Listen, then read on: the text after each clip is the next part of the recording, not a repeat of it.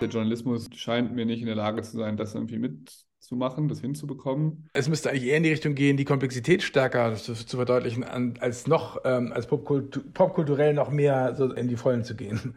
Dieses Basiswissen zur Klimakrise haben wir in den Redaktionen nicht, weil das auch niemand von uns gelernt hat. Wer weiß, ob Politik und Wirtschaft bis heute überhaupt etwas zur Bewältigung der Klimakrise beigetragen hätten, gäbe es da nicht die sogenannte vierte Gewalt im Staat. Uns.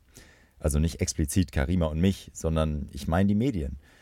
Jetzt ist nämlich der Zeitpunkt gekommen, wo wir uns bzw. unsere Branche sich mal an die eigene Nase fassen muss. Denn die Medien haben einen riesigen Einfluss auf die gesellschaftliche Wahrnehmung der Klimakrise. Sie vermitteln zwischen Wissenschaft und Bevölkerung und erzeugen Handlungsdruck auf die Politik. Die wissenschaftlichen Erkenntnisse liegen zwar seit Jahrzehnten auf der Hand, so richtig scheint die Dringlichkeit der Klimakrisenbewältigung aber noch nicht bei jedem angekommen zu sein. Und das, obwohl uns das Thema ja an jeder Ecke anspringt. Nur scheinbar finden viele Menschen noch keinen persönlichen Zugang zum Thema Klima. Haben die Medien also versagt und haben die Medien die Klimakrise überhaupt angemessen kommuniziert? Was können zukünftige Journalistinnen und Journalisten besser machen? Und kann Klimajournalismus überhaupt politisch neutral sein?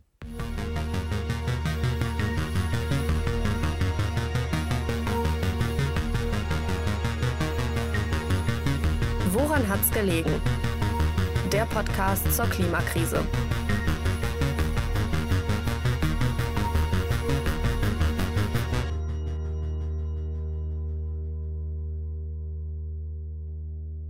Hallo, mein Name ist Karima von Kampen. Moin, ich bin Julian Stoper. Und das ist die vierte Folge unseres Podcasts Woran hat's gelegen? Der Journalismus scheint mir nicht in der Lage zu sein, das irgendwie mitzumachen, das hinzubekommen. Also sowohl die Krise richtig kommunizieren, die Ursachen der Krise, aber auch die Lösungen und sich aber auch selbst entsprechend zu verändern. Also der Journalismus ist ja auch in seiner Struktur Teil des Problems. Das sagt Raphael Thelen. Im Januar diesen Jahres hat sich der 38-Jährige dazu entschlossen, dem Journalismus den Rücken zu kehren. Thelen hat unter anderem für den Spiegel und die Zeit geschrieben. Er ist Mitbegründer des Netzwerks Klimajournalismus, wo sich Journalisten und Journalistinnen zu inhaltlichen und redaktionellen Fragen zum Thema Klimakrise austauschen können. Nun hat Thelen aber mit der Branche abgeschlossen und sich gleichzeitig einer Bewegung angeschlossen, der letzten Generation. Ich sehe nicht, dass in der Redaktion gerade irgendwas in diese Richtung passiert. Das ist so more of the same, mit so ein bisschen Anpassungen und vielleicht mal hier einen grünen Ressort und vielleicht hier eine Kolumne. Es wird nicht reichen, nur so ein bisschen rumzudoktern. Es braucht ja disruptiven Wandel und ich kenne keinen anderen Akteur, der auf disruptiven Wandel setzt, außer die letzte Generation. Was Raphael Thelen genau damit meint, das werden wir später noch hören. Aber für mich hört sich das jetzt erstmal ziemlich aussichts- und hoffnungslos für den Klimajournalismus an. Wollen wir die Aufnahme hier einfach abbrechen und uns dann einfach auf die nächste Kreuzung kleben, Karima? Ja, warte mal. Ich glaube nicht, dass Raphael Thelens Weg jetzt der richtige für uns ist. Vielleicht sollten wir uns erstmal angucken, was man den Medien in der Klimaberichterstattung denn überhaupt vorwerfen kann. Denn mit seiner Kritik an der Branche ist Thelen nicht der Einzige. Immer mehr Journalistinnen und Journalisten und Wissenschaftlerinnen und Wissenschaftler sehen die Fehler, die seit Jahrzehnten gemacht werden. Um diese Fehler zu verstehen, wollen wir euch in dieser Folge auf eine Reise durch die Geschichte der deutschen Klimaberichterstattung mitnehmen. Wir beginnen damit, was man im Nachhinein als Urknall des deutschen Klimajournalismus bezeichnen kann. Die Spiegel-Titelstory Die Klimakatastrophe von 1986. Anlass war damals die Warnung vor der Klimakatastrophe durch eine Presseerklärung der Deutschen Physikalischen Gesellschaft. Auf dem Cover sieht man den Kölner Dom mitten im Meer. Nur noch das Kirchendach und die Türme ragen aus den Fluten heraus. Die Message ist klar. Und liest man in die Spiegel-Titelstory von damals rein, wirkt es eher wie das Drehbuch eines dystopischen Action-Blockbusters. Wissenschaftler hatten bei Zeiten gewarnt, Umweltschützer unermüdlich demonstriert. Schließlich hatte sogar die Politiker den Ernst der Lage erkannt. Doch zu spät. Das Desaster der weltweite Klimagau war nicht mehr aufzuhalten. Jetzt im Sommer 2040 ragen die Wolkenkratzer New Yorks weit vor der Küste, wie Riffs aus der See, überflutet vom Meer. Verschluckt sind auch Hamburg und Hongkong, London, Kairo, Kopenhagen und Rom. So lautet der Einstieg in den Text der Spiegelautoren. Nun ja, aller Voraussicht nach werden all diese Städte in 17 Jahren nicht im Meer versinken. Auch um den Kölner Dom muss man sich erstmal keine Sorgen machen. Erst in tausenden von Jahren, wenn das gesamte Eis der Erde geschmolzen sein könnte, würde der Meeresspiegel um 70 Meter steigen und den Dom, der etwa 50 Meter über dem Meeresspiegel liegt, verschlucken. Und hier liegt das Problem. Etwas, was in Tausenden von Jahren passieren könnte, erreicht die Menschen nicht. Ähnlich verhält es sich zum Beispiel mit Berichten über schmelzende Grönlandgletscher, sterbende Eisbären oder untergehende Pazifikinseln. Szenarien, die zwar vielleicht nicht zeitlich, aber dafür geografisch zu weit weg erscheinen. Es entsteht der Eindruck, das hat mit mir nichts zu tun und die Bevölkerung distanziert sich gedanklich von der Krise. Diese Distanz verfestigt sich dadurch, dass Menschen keine Lust haben, etwas zu lesen und zu hören, wo sie vermeintlich keinen Einfluss mehr nehmen können. Der Wissenschaftsjournalist Axel Bujanowski von der Zeitung Die Welt sagt, dass diese Art der Ansprache extrem problematisch sei. Zwar stecke hinter dem Grund zur Sorge oft ein wahrer Kern, vor der Apokalypse zu warnen sei aber immer übertrieben gewesen. Weltuntergang als ähm, drohende Kulisse äh, ist für, für, für, für Massenmedien einfach eine eingeübte Form, die ähm, gerade auch Spiegel und Stern äh, in den, in den 70er, äh, 80er Jahren, da kann man das schön sehen an den Covers, das ist, ähm, das, das geht immer, weil es eben keine, keine kritischen Fragen aufwirft. Also quasi Warnung vor dem Weltuntergang, die ist legitimiert, weil es steckt, ja, scheint ja einfach nur der gute Wille dahinter zu stehen, die Welt zu retten. Dass eben genau diese Darstellung aber das Problem ist, dass man den Leuten suggeriert, es drohe die Apokalypse und die einzige Möglichkeit, sie zu verhindern, wäre sozusagen die Industrie lahmzulegen. Das ist ja der Gegensatz, ne, der, da, der da entworfen wurde immer. Die böse Industrie, die böse Wirtschaft macht unseren Planeten kaputt. Bojanowski sagt, wenn dargestellt werden würde, wie schwierig die Bekämpfung des Klimawandels sei, würde dieser Realismus viel mehr Menschen mitnehmen als eine Apokalyptik, die die Menschen erschlägt, hilflos macht und überfordert. Ein Wir rasen auf die Katastrophe zu oder ein Es ist zu spät sorgt so eher dafür, dass die Menschen abschalten und das Thema von sich abweisen. Damit Menschen eben nicht abschalten, sind besonders angemessene Bezüge zum Hier und Jetzt wichtig. Das bedeutet aber auch nicht, dass Klimajournalismus nur individualisierte Lösungen aufzeigen soll. Fahrradfahren oder Recyceln zu predigen, ist damit nicht gemeint. Vielmehr sollten auch Lokalzeitungen nach Geschichten suchen und mit Expertinnen und Experten und Wissenschaftlerinnen und Wissenschaftlern reden, die regionalen Bezug haben. In der vorherigen Folge haben wir bereits gehört, wie wichtig auch die Betrachtung von beispielsweise Indien ist, um die Auswirkungen der Klimakrise zu verstehen. Trotzdem ist und bleibt Nähe ein entscheidender Faktor, damit Menschen sich mit einem Thema identifizieren können. Wenn also in den Nachrichten über Ernteausfälle wegen anhaltender Hitzewellen in Indien berichtet wird, sollte man auch mal in der Umgebung mit Bauern reden, wie deren Erträge sich entwickeln. Auf das Spiegelcover von 86 folgte aber eine Zeit, in der Horrorszenarien als ein gängiges Mittel genutzt wurden, um die Folgen der Klimakrise zu thematisieren. Um Aufmerksamkeit für das Thema zu schaffen, lag der Fokus oft auf dem Unnormalen und auf dem Sensationellen. So schrieb beispielsweise Focus Online 2019 Schockprognose zur Klimakatastrophe. Mitte des Jahrhunderts ist die Menschheit am Ende. Und auch letztes Jahr titelte der Stern noch Endzeitszenarien. Forscher warnen vor dem Ende der Menschheit. Ja, diese Extreme sind aber eben das, was Journalistinnen und Journalisten benötigen, um Aufmerksamkeit auf ihre Texte zu lenken. Meistens wird nach einer These gesucht, bestenfalls für die Headline. Und diese Thesen lassen sich, wenn man Unsicherheiten berücksichtigt, eben schwieriger herleiten. So drängen sie auch schon in ihren Fragestellungen auf extreme Antworten ihrer Interviewpartnerinnen und Partner. Durch solche Fragen werden Wissenschaftlerinnen und Wissenschaftler zu Fehlinformationen und Fehlprognosen verleitet. Dadurch verlieren die Erkenntnisse an Glaubwürdigkeit. Dabei braucht es aber eine kenntnisreiche und sensible Vermittlung des hochkomplexen Themas Klimakrise. Man muss also festhalten, dass es nicht daran gelegen hat, dass zu spät oder zu wenig von den Auswirkungen des Klimawandels gewarnt wurde, sondern die Art und Weise der Warnung falsch war. Für Raphael Thelen von der letzten Generation spielten aber in der Vergangenheit weniger überzogene Formulierungen als gezielte Desinformation innerhalb der Branche eine Rolle. Ich glaube, die Medien haben nichts falsch gemacht, die wurden einfach verarscht. ExxonMobil wusste schon 1981 Bescheid über die Klimakrise. Ich denke, es ist wichtig, erstmal zu erklären, was die Vorwürfe gegen ExxonMobil sind. Der US-amerikanische Mineralölkonzern gibt jährlich 41 Millionen Dollar für Lobbyarbeit gegen Klimaschutz aus. In den 70er Jahren propagierte er, dass eine aufkommende Eiszeit wissenschaftlicher Konsens sei. 1999 tat CEO Lee Raymond Klimamodelle als reine Spekulation und komplett unbewiesen ab. Und sein Nachfolger und späterer US-Außenminister unter Donald Trump, Rex Tillerson, sprach 2016 vom Klimawandel als rein ingenieurtechnisches Problem. Wie man heute aber weiß, wusste der Konzern all die Jahre Bescheid, dass seine Aussagen nicht haltbar waren. Forscherinnen und Forscher der Harvard University analysierten 72 Artikel, die von Wissenschaftlerinnen und Wissenschaftlern des Ölkonzerns geschrieben wurden. Diese hatten schon in den 1970er Jahren eigene Forschung zum Klimawandel betrieben. Schon damals fanden diese Wissenschaftlerinnen und Wissenschaftler heraus, dass das Verbrennen von fossilen Energien schwerwiegende Folgen für das Klima hat. Doch statt diese sehr präzisen Ergebnisse zu veröffentlichen, verheimlichte der Konzern die Erkenntnisse und stellte den Klimawandel jahrzehntelang in Frage. Thelen sagt, dass Medien zu sehr von derartigen Lobbyorganisationen beeinflusst wurden. Die Redaktionen haben sich da einlullen lassen. Und ich selbst habe ja auch bis vier, fünf Jahren immer gedacht, mit der Klimakrise gibt es ein Problem, vielleicht aber auch nicht. Scheint es ja einen Streit zu geben. So gab es ja auch in Redaktionen ganz lange noch Debatten darüber. Ähm, Redaktionen wurden also schlichterhand verarscht und sie hätten da sicherlich einen besseren Job machen können und kritischer hingucken können.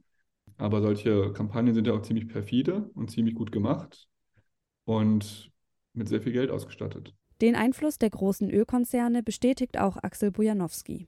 Also die, die Skeptiker-Lobby ist das ja gewesen, die mit der Erdölindustrie verwandelt war, wo eben tatsächlich mit äh, viel Geld äh, versucht wurde, die Ergebnisse der Klimaforschung zu relativieren. Ähm, und das ist auch, es ist auch tatsächlich so, dass die Ölfirmen, Erdölfirmen in den 70er Jahren schon Erkenntnisse hatten, dass äh, es diesen anthropogenen Treibhauseffekt geben wird aufgrund der Abgase der fossilen Energien. Das ist, das ist unbestritten. Aber man muss eben auch sehen, dass äh, die Wissenschaft, die, die Klimaforschung in ihrem ersten UN-Klimabericht 1990, ja, noch festgestellt hatte, es ließe sich nicht feststellen, ob der Mensch bereits das Klima verändert hat. Also man darf da auch nicht zu viel ähm, äh, den, den Erdölfirmen äh, sozusagen zu viel Erkenntnis äh, unterschieben. Bojanowski sagt also, dass auch vermeintlich offizielle Quellen wie die UN zu der Unsicherheit über die tatsächliche Faktenlage in den Medienhäusern beigetragen hat. Die Tagesschau schreibt jedoch in einem Online-Artikel über die Exxon-Studie, Exxon-Wissenschaftler waren überzeugt, dass das unbegrenzte Verbrennen fossiler Energien zu einer massiven Erderwärmung mit drastischen Konsequenzen für das Leben auf der Erde führt. Die Prognosen der Exxon-Forscher waren dabei teilweise sogar besser als die ihrer unabhängigen Kollegen, etwa vom Intergovernmental Panel on Climate Change, dem IPCC, oder der NASA. Also haben die Forscher des Ölkonzerns über bessere Daten verfügt als staatliche Institutionen und hätten, wenn sie gewollt hätten, viel früher über den Einfluss des Menschen auf das Klima aufklären können. Zusammen mit Klimaleugnerinnen und Leugnern schafften es Lobbyistinnen und Lobbyisten in den 90ern und weit in die 2000er Jahre eine allgemeine Unsicherheit über das Ausmaß der Klimakrise zu schüren. Ob bestimmte Kampagnen der Lobbys direkten Einfluss auf die Berichterstattung nahmen, lässt sich kaum beweisen. Die erzeugte Unsicherheit schlug sich jedenfalls auch in den Medien nieder. Deutsche Fernsehsender trugen ihren Teil dazu bei, der Infragestellung seriöser Klimaforschung eine Plattform zu bieten. Symptomatisch dafür steht die Ausstrahlung der Doku Der Klimaschwindel im Jahr 2007 durch RTL. Die britische Doku zweifelt den menschengemachten Klimawandel an. RTL sendete die Doku im Zuge eines Extra-Spezials, eine Woche nachdem sich auf dem G8-Gipfel in Deutschland auf Klimaziele geeinigt wurde.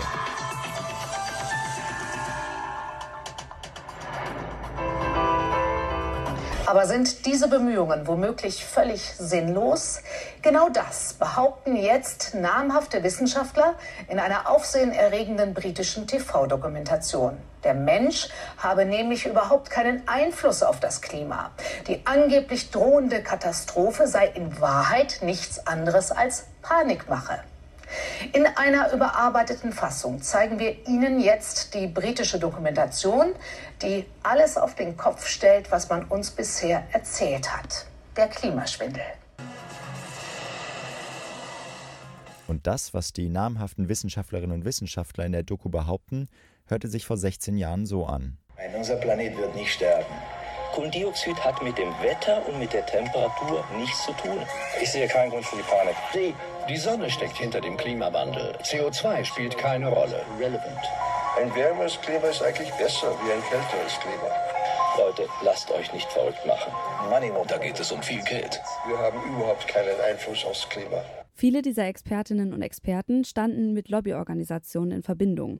Nehmen wir beispielsweise Fred Singer, der, der im eben gehörten Ausschnitt behauptet hat, dass ein wärmeres Klima besser sei als ein kälteres. Singer war viele Jahre für durch ExxonMobil und andere Industrieunternehmen finanzierte Organisationen tätig. Deren Geschäft war genau derartige Desinformation. Auch Gerd Rainer Weber, Zitat, ich sehe keinen Grund für Panik, war langjährig für den Gesamtverband des deutschen Steinkohlebergbaus tätig. Aber auch die anderen Aussagen sind schlichtweg falsch. Kohlenstoffdioxid hat mit dem Wetter und dem Klima zu tun. Und die Sonne steckt nicht hinter dem Klimawandel. Und nein, ein wärmeres Klima ist auch nicht besser. Auch anderen Klimaskeptikerinnen und Skeptikern wurde im Fernsehen eine Plattform geboten. Sogar wenn offensichtlich war, dass sie aufgrund ihrer Funktion gegenüber der Klimakrise befangen waren. So strahlte der Sender Phoenix im März 2012 ein halbstündiges Interview mit Fritz Fahrenhold aus. Zwar ist dieser ehemaliger Umweltsenator von Hamburg, doch zu diesem Zeitpunkt auch Vorstandsvorsitzender der RWE-Tochter Innogy, die sich mit erneuerbaren Energien beschäftigt. Hier sein Eindruck, wieso das mit dem Ausbau der erneuerbaren Energie eher schleppend verlaufen könnte. Weil wir Zeit haben und das ist ja die, die, die Botschaft, die ich gebe. Wir haben Zeit. Ja, wir müssen uns aus vielen Gründen aus den Fossilen lösen. Wir müssen CO2 reduzieren, richtig. Weil die Sonne, die sich in eine kühlere Phase jetzt begibt, das wird, die Sonne ist in einer sehr inaktiven Phase nun, sie wird auch aller Voraussicht nach die nächsten Sonnenzyklen noch inaktiver, wird uns Zeit geben, um die Dinge vernünftig zu regeln. Auftritte dieser Art sollen Teil einer ausgewogenen Berichterstattung sein, vermitteln aber das Bild, dass die Klimakrise nur eine Meinungssache unter Wissenschaftlerinnen und Wissenschaftlern sei. Dass solche angeblichen Experten trotzdem eine Plattform bekommen haben, liegt an journalistischen Standards. Talkshows und andere Formate sollen die großen gesellschaftlichen Debatten abbilden. Doch dafür müssen unterschiedliche Positionen, Meinung und Haltung dargestellt werden. So erzwingen sie gerne mal eine sogenannte False Balance. Diese falsche Ausgewogenheit bei der Abbildung von Meinungsverhältnissen lässt sich am besten anhand eines realen Beispiels erklären. Ich glaube, es hackt. 97 Prozent der Forscher halten den Klimawandel für menschengemacht. Trotzdem sitzt bei Maischberger heute ein Klimaskeptiker. Twitterte 2017 Europapolitiker Sven Giegold. Giegold meinte damit den Schweizer Wissenschaftsjournalisten Alex Reichmuth. Dieser war im Oktober 2017 im ARD-Talk Maischberger zu Gast. Dort soll infolge des kurz zuvor wütenden Sturms Xavier die Frage diskutiert werden, kippt unser Klima. Nachdem sich Reichmuth selbst als Klimaleugner vorstellt, relativiert er den Klimawandel und stellt in Frage, dass er menschengemacht ist. Jetzt machen, um den Klimawandel in, der, in der Klimawissenschaft ist es eigentlich im Prinzip so wie in jeder wissenschaftlichen Zweig auch. Es gibt verschiedene Gruppierungen oder Schulen, die eine bestimmte Lehrmeinung vertreten. Es, Und jetzt ist es aber hier, dass das ganze Spiel ist getürkt durch öffentlichen Diskurs dass nämlich diejenigen, diejenige Schule in dieser Klimaforschung, die die Theorie vertritt, das ist menschgemacht, ja. die hat öffentlichen Sekurs, die wird gehört, die anderen werden rausgedrückt, weggebremst, die kommen gar nicht mehr in die Publikation. Also Reichmuth meint mit öffentlichem Sukkurs, dass nur die Theorie vom menschengemachten Klimawandel in der Öffentlichkeit Unterstützung erfahre. In der Sendung präsentiert Reichmuth eine Broschüre der Zeugen Jehovas. Damit will er die Klimaforscherinnen und Forscher, die vom bewiesenen anthropogenen Klimawandel reden, mit einer Glaubensgemeinschaft vergleichen, die keine andere Meinung als ihre zulässt. Mittlerweile sind Klimaleugnerinnen und Leugner, die die grundlegende wissenschaftliche Basis des Klimawandels anzweifeln, nur noch selten im Mainstream-TV-Programm zu sehen. Dass im öffentlich-rechtlichen Fernsehen allerdings bis 2017 immer noch selbsternannte Klimaleugner wie Reichmut eingeladen wurden, spricht für die Unsicherheit, die in den Redaktionen noch bis dahin geherrscht haben muss. Die einen sagen, es wird in den letzten Jahren zu viel. Die anderen sagen, es wird zu wenig über das Thema Klimakrise in den Medien gesprochen. Gerade der öffentlich-rechtliche Rundfunk muss sich diese Kritik gefallen lassen. Aber welche Seite hat nun recht? Ein Forschungsteam der Uni Hamburg hat sich mit dieser Frage in einer Studie befasst. Sie analysierten, wie oft zwischen 2007 und 2022 das Wort Klima in der Tagesschau gefallen ist. Das Ergebnis? Bis 2009 gab es schon eine gewisse Aufmerksamkeit für das Thema, doch dann kam, so nennen es die Forscherinnen und Forscher, ein verlorenes Jahrzehnt, in dem kaum was berichtet wurde. Addiert man die Tage in diesem Zeitraum, an denen keinerlei Berichterstattung über das Thema Klima stattfand, kommt man auf 8,2 Jahre. Erst mit dem Aufkommen der Klimabewegung wie Fridays for Future zogen die Klimasendeminuten pro Jahr wieder an. Mit anderen akuten globalen Krisen wie Corona oder der Flüchtlingsbewegung 2015 kann das Klima zu ihren Hochphasen aber nur schwer mithalten. Denn auch hier liegen die Sendeminuten vom Klima seit 2007 fast kontinuierlich darunter. Interessant ist, dass die NZZ erst kürzlich eine ähnliche Studie veröffentlicht hat. Dort wird das Thema in der Berichterstattung der öffentlich-rechtlichen aber nicht mit der Überkategorie Wirtschaft, sondern mit Themenbegriffen wie Inflation und Rente verglichen. Hier schneidet das Thema im Vergleich natürlich deutlich besser ab. Das zeigt aber auch die unterschiedlichen Größenordnungen, die das Thema Klima für die Autoren der verschiedenen Analysen einnimmt. Neben der Erwähnung in der Tagesschau haben die Wissenschaftlerinnen und Wissenschaftler der Uni Hamburg auch noch das Gesamtprogramm von ARD, ZDF und WDR nach Klimathematiken durchsucht. Dr. Robin Churchill ist Erstautor besagter Studie. In Anbetracht der Tatsache, dass der Umgang mit der Klimakrise über die zukünftige Lebensqualität der Menschheit entscheidet, sieht er noch viel Luft nach oben. Dabei geht es ihm aber weniger um die Menge der Berichterstattung. Es geht für mich eher darum, wo kommt es vor? Also kommt es tatsächlich äh, zu unterschiedlichsten Sendezeiten vor, in unterschiedlichsten Programmformaten. Ähm, das ist für mich äh, relativ entscheidend. Wenn man es mit so strukturellen Thematiken vergleicht, wir hatten hier die Wirtschaft als so ein Begriff, der irgendwie für so ein strukturelles Thema steht, da schwingt Klima auch noch immer irgendwie so ein bisschen drunter. Und das ist für uns auch ein Zeichen, dass hier dem Thema irgendwie es zumindest nicht mit einer gleichen Wichtigkeit behandelt wird. Was Churchill meint, ist, dass das Klima im deutschen Fernsehen noch kein Querschnittsthema sei. Es brauche interessante Zugänge für Menschen, die weniger Lust auf die klassischen Diskussionen zwischen Regierungsparteien oder die neuesten Erkenntnisse aus der Wissenschaft haben. Es geht ihm dabei darum, das Thema nicht nur in Nachrichten oder Wissenschaftssendungen, sondern auch im Unterhaltungsprogramm einzubauen. Aber wie kann das aussehen? Vielleicht ja, indem sonntags um 20.15 Uhr auch mal ein Klimatatort läuft. Also wenn es darum geht, das Klima quasi als ein Breitenthema, als ein Querschnittsthema ähm, zu behandeln, finde ich tatsächlich diesen Vorschlag des Klimatatorts einen sehr illustrativ guten, guten Vorschlag. Ähm, vielleicht kann man noch dazu sagen, dass es jetzt nicht unbedingt ein Tatort sein muss, bei dem es primär um, das, um den Klimawandel geht.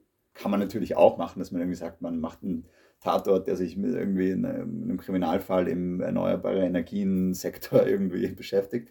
Aber es, es kann auch indirekt sein. Es kann halt auch sein, oh, hier ist irgendwie ein Kriminalfall, der, der irgendwo spielt und dann äh, sind die Leute halt irgendwo in der Natur, sagen wir im Wald oder sowas und dann kommt zufällig auf, oh, hier diese, dieser äh, Schädling oder sowas, der ist jetzt hier zum ersten Mal, weil irgendwie es eine Klimaveränderung gibt das dann vielleicht eine für den Plot relevante Rolle hat oder nicht. Churchills Drehbuch hat es zwar nicht ganz bis zur ARD geschafft, aber der Grundidee eines Tatorts mit Klimaschauplatz kam der Sender Ende März bereits nach. Im Tatort mit dem Titel Abbruchkante ereignet sich nämlich ein Verbrechen im fiktiven Ort Altbützenich, der aufgrund des anstehenden Tagebaus fast komplett verlassen werden musste. Durch solche Eingliederung des Themas wird eine Möglichkeit geschaffen, Leute zu erreichen, ohne dabei belehrend zu wirken.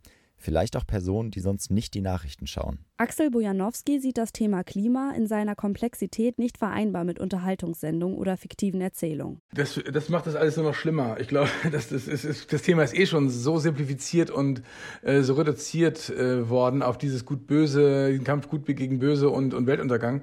Das ist, äh, und es ist so ähm, popkulturell schon so ausgeschlachtet und sagen die, der intellektuelle Mainstream hat sich dem Thema komplett verschrieben. Äh, Medien haben sich verschrieben. Ich eher, es müsste eigentlich eher in die Richtung gehen, die Komplexität stärker zu, zu verdeutlichen, an, als noch ähm, als Popkultur, popkulturell noch mehr so, äh, in die Vollen zu gehen. Im Gegensatz zum Tatort würden die komplexen Zusammenhänge des Klimawandels in einem eigenen Format vielleicht doch besser zur Geltung kommen, täglich und zur besten Sendezeit. Das fordert die Initiative Klima vor Acht. Sie plädiert nämlich für eine wissenschaftlich fundierte und verständliche Klimaberichterstattung kurz vor der Tagesschau. Vorbilder gibt es schon im Privatfernsehen, zum Beispiel das Klima-Update bei RTL. Im Anschluss an RTL Aktuell informiert der Sender zweimal pro Woche über aktuelle Entwicklungen rund um den Klimawandel. Bisher bietet das öffentlich-rechtliche noch keine Sendung mit dem Fokus aufs Klima an. 2021 lehnte der damalige ZDF-Intendant Thomas Bellot eine Sendung wie Klima vor Acht ab. Begründung, man mache damit Politik. Immerhin. Mit Klimazeit bietet die ARD eine wöchentliche 30 Minuten lange Sendung zu Hintergründen und neuesten Erkenntnissen der Klimaforschung an. Jedoch nur auf dem Sender Tagesschau 24. Ein Schritt in die richtige Richtung. Aber noch nicht genug, wenn solche Sendungen auf Spartensendern unter dem Radar der breiten Masse laufen. Ähnlich kann man zwar loben, dass die Wochenzeitung Die Zeit sich in einem eigenen Ressort Green mit Klimathemen auseinandersetzt. Aber die Klimakrise ist schon lange kein Thema mehr, was nur die Wissenschaftsressorts beschäftigen sollte. Vielmehr sollten Journalistinnen und Journalisten sie überall dort thematisieren, wo sie eine Rolle spielt. Dass die Klimakrise ein Querschnittsthema werden muss, sieht auch Klimajournalistin Sarah Schurmann. Doch dafür braucht es nicht nur Änderungen im Sendeprogramm. 2020 schrieb Schurmann einen offenen Brief an die Branche. Ein Aufruf, die Klimakrise in ihrem ganzen Ausmaß anzuerkennen. Mehr als 50 andere Medienschaffende unterzeichneten den Brief damals. Mit dem Aufruf wollte Schurmann bei vielen anderen Kolleginnen und Kollegen ein Bewusstsein für den Ernst der Lage schaffen. Dafür sei aber ein grundlegendes naturwissenschaftliches Verständnis nötig, und das fehle bei vielen Journalistinnen und Journalisten. Klima sei seit langer Zeit nur ein Thema für Fachjournalistinnen und Journalisten. In den Redaktionen mangele es an Sachkenntnis dadurch haben wir halt nicht so ein Basiswissen, dass praktisch jeder in der Redaktion, so wie wir es bei Corona irgendwann konnten, im Sinne von, was sind R-Werte, was sind Inzidenzen, was sind Aerosole, was haben die miteinander zu tun. Dieses Basiswissen zur Klimakrise haben wir in den Redaktionen nicht, weil das auch niemand von uns gelernt hat. Also, oder nur sehr wenige in ihrem Studium oder in der Journalismusausbildung. Und ähm, dadurch wird die Klimakrise halt medial auch nicht angemessen dargestellt, so was eigentlich dem, dem Ausmaß der Krise entsprechen würde. Und das lässt uns das gesellschaftlich auch wieder verdrängen. Das heißt, eine bessere Ausbildung über die Klimakrise würde dafür sorgen, dass es Journalistinnen und Journalisten leichter fällt, das Thema auch bei zukünftigen Projekten zu berücksichtigen und sich zu fragen, welche Auswirkungen hat das Thema auf die Klimakrise. Dafür braucht es aber strukturelle Lösungen in den Redaktionen. Erste Medienhäuser bieten ihren Mitarbeiterinnen und Mitarbeitern Workshops und Fortbildung an. Wir sind ja Generalisten. Ähm die allerwenigsten haben, keine Ahnung, irgendwie Klimawissenschaften oder Geologie oder Geografie oder was auch immer studiert, bevor sie ähm, anfangen, über Klima zu berichten und ähm, sich da mal neben all den Aufgaben, die wir in der Redaktion haben, neben all den Themen, die wir aktuell bearbeiten, tiefgehender in alles Mögliche einzuarbeiten, das dauert halt oft. Und das dauert dann, bis praktisch Journalistinnen sich auch zutrauen, ähm, das so einzuordnen, zu erklären und so weiter und ähm, so fort. Und das ist bei allem so Experte zu sein, ist halt tatsächlich fachlich eine Herausforderung, ist aber auch aus meiner Sicht was, worüber wir als Redaktion, als Journalistinnen, als Branche unbedingt reden müssen, weil Einordnung ja trotzdem extrem wichtig ist. Wie Raphael Thelen hat auch Schurmann das Netzwerk Klimajournalismus mitgegründet. Doch während sie weiterhin versucht, die Branche zu revolutionieren, hat Raphael Thelen einen Schlussstrich gezogen. Neben dem zu starken Einfluss von Lobbyistinnen und Lobbyisten auf den Journalismus sei der Widerstand, den Thelen in Redaktionen gegen angemessene Klimaschutzberichterstattung erfahren hat, ein weiterer Punkt für seinen Rückzug aus der Branche gewesen. Oft sei ihm in den Redaktionen vorgeworfen worden, dass er nicht objektiv genug, gar aktivistisch berichtete. Ein Vorwurf, den er bei Artikeln über die neue Rechte in Ostdeutschland oder die Revolution im Nahen Osten nie bekommen hätte. Es kam immer nur bei dem Thema Klima ähm, wobei das ja merkwürdig ist, weil ja gerade bei dem Thema stehe ich so mit beiden Füßen auch im wissenschaftlichen Konsens. Da gibt es eigentlich nicht viel dran zu rütteln. Das ist so unpolitisch, das Klimathema. Und trotzdem kam dieser Vorwurf gerade dann. Und das ist sowohl die Forderung, die ich gestellt habe, oder das, was ich für richtig halte. Ich habe ja mal Enteignungen von Superreichen gefordert fürs Klima. Aber auch die Frage, kann ich Aktivistinnen kritisch genug gegenüberstehen? Und natürlich kann ich das. Also ich als Journalist kann ja immer noch meine kritische Haltung behalten. Muss ich ja auch, weil nur dann mache ich guten Journalismus. Was an den Vorwürfen gegen Raphael Thelens Berichterstattung dran ist, ist für uns nur schwierig zu beurteilen. Die Grenze zwischen Klimaberichterstattung und Aktivismus definieren Medienhäuser und Journalistinnen und Journalisten sehr individuell. So sieht die Washington Post die Berichterstattung von Journalistinnen und Journalisten beeinträchtigt, wenn sie an Demonstrationen teilnehmen. Der Guardian hingegen definiert die Teilnahme an Demonstrationen als ein Recht der Journalistinnen und Journalisten. Das zeigt, wie gespalten die Branche zu dem Thema steht. Wir als angehende Journalistinnen und Journalisten müssen uns natürlich auch immer wieder die Frage stellen, kann ich objektiv über ein Thema berichten? Das bedeutet, dass kein Journalist und keine Journalistin sich auf eine Seite schlägt, auch wenn man die Forderungen von Aktivistinnen und Aktivisten teilt. Man muss Aktionen immer noch kritisch hinterfragen. So beispielsweise die Berichterstattung über die letzte Generation. Es gilt eine neutrale Haltung einzunehmen, die die Aktion kritisch einordnet ohne Teile der Bevölkerung gegen Aktivisten aufzuhetzen. Sich jedoch für Klimaziele auszusprechen und dabei den Bau von neuen Ölterminals in Alaska zu kritisieren, ist kein Aktivismus oder gar grüne Werbung. Es ist vielmehr Ergebnis erfolgreicher Lobbyarbeit, dass das Thema Klima einer politischen Haltung zugeschrieben wird. Jede Journalistin und jeder Journalist hat aber nun mal ein gewisses Wertegerüst. Es würde nie Vorwürfe geben, wenn sie Menschenrechte oder Weltoffenheit zum Maßstab ihrer Berichterstattung machen. In die gleiche Kategorie fällt Bewusstsein für unsere Umwelt und unsere Zukunft. So können Wirtschaftsjournalistinnen und Journalisten Empfehlungen für neue Geldanlagen aussprechen Oder Verbraucherjournalistinnen und Journalisten Tipps und Ratschläge für Modetrends oder besonders fortschrittliche Automodelle geben. Warum wird dann Klimajournalistinnen und Journalisten vorgeworfen, dass sie keinen neutralen und objektiven Journalismus betreiben, wenn sie das 1,5 Grad Ziel zum Maßstab ihrer Berichterstattung machen? Über die Art und Weise, wie dieses Ziel erreicht werden kann, darf ja gerne gestritten werden. Es gibt nicht den einen Königsweg für Klimaschutz und die unterschiedlichen Ansätze sollten auch abgebildet werden. Das Einhalten journalistischer Standards darf aber kein vorgeschobenes Argument sein, sich in der Klimaberichterstattung zurückzuhalten. So, jetzt ist das ja die vierte Folge von Woran hat's gelegen? Ja, woran hat es denn jetzt gelegen? An den Medien? Ja, also es wurden in der Vergangenheit auf jeden Fall Fehler gemacht. Jedoch sehen wir an den Veränderungen der letzten Jahre, dass ein Umdenken bereits stattfindet. Durch ein immer breiteres Wissen über die Klimakrise können wir die Komplexität dieses Themas besser darstellen, ohne Übertreibung oder Skeptikerinnen und Skeptikern einen Raum zu geben. Nach all dem, was wir jetzt gehört haben, muss ich aber sagen, dass ich Raphael Thelens Weg, den Journalismus den Rücken zu kehren und Aktivist zu werden, persönlich jetzt nicht unbedingt folgen möchte. Der Klimajournalismus hat halt noch unausgeschöpftes Potenzial und es kann noch an einigen Schrauben gedreht werden. In der nächsten Folge schauen wir uns die Generation Silent, die Babyboomer, Generation X und die Millennials an. Ist an dem Vorwurf, dass sie zu wenig für den Klimaschutz getan haben, etwas dran? Oder was hat sie beschäftigt?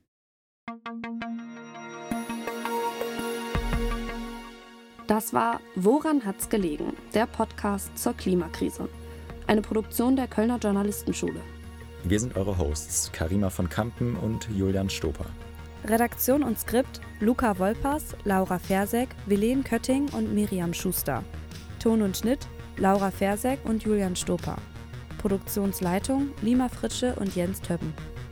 Besonderer Dank gilt Christina Gruber, Gavin Karlmeier und Sebi Schmidt. Weitere Informationen zur Recherche und Produktion findet ihr auf klimakrise-woranhatsgelegen.de.